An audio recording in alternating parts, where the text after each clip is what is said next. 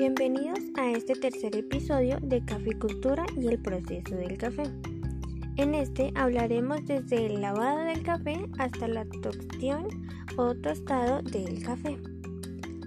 El lavado del café, cuando el fruto ya está en punto apropiado de fermentación, se debe proceder inmediatamente a lavarlo, lo cual se realiza en un canal de correteo para asegurarse de que el grano de café quede bien lavado y se utiliza como práctica para recogerlos por puñados y frotarlos entre sí hasta que se sientan ásperos los granos y este ya está lavado correctamente.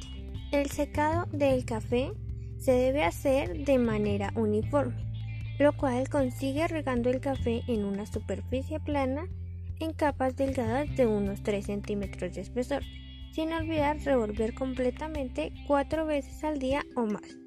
Para pasar al trillado se necesita secar el café durante aproximadamente 30 horas al sol de diferentes pues, días. La trillada del café. El proceso de trillar permite quitar el pergamino o película amarilla o la cáscara a través de un proceso físico de fricción, quedando un café de un grano verde o gris en su presentación eh, de exportación para ser tostado posteriormente.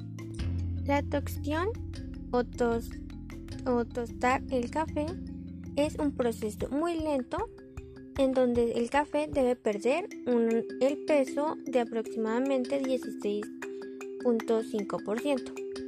En este proceso el café se lleva a una paila o una vasija en donde se pone a fuego alto y se revuelve constantemente, en donde él inicia a tornar un color negro acaramelado y lo cual nos indica que el café ya está. También nos indica el aroma cuando el café empieza a tornarse mejor o más sabor dependiendo el color del café.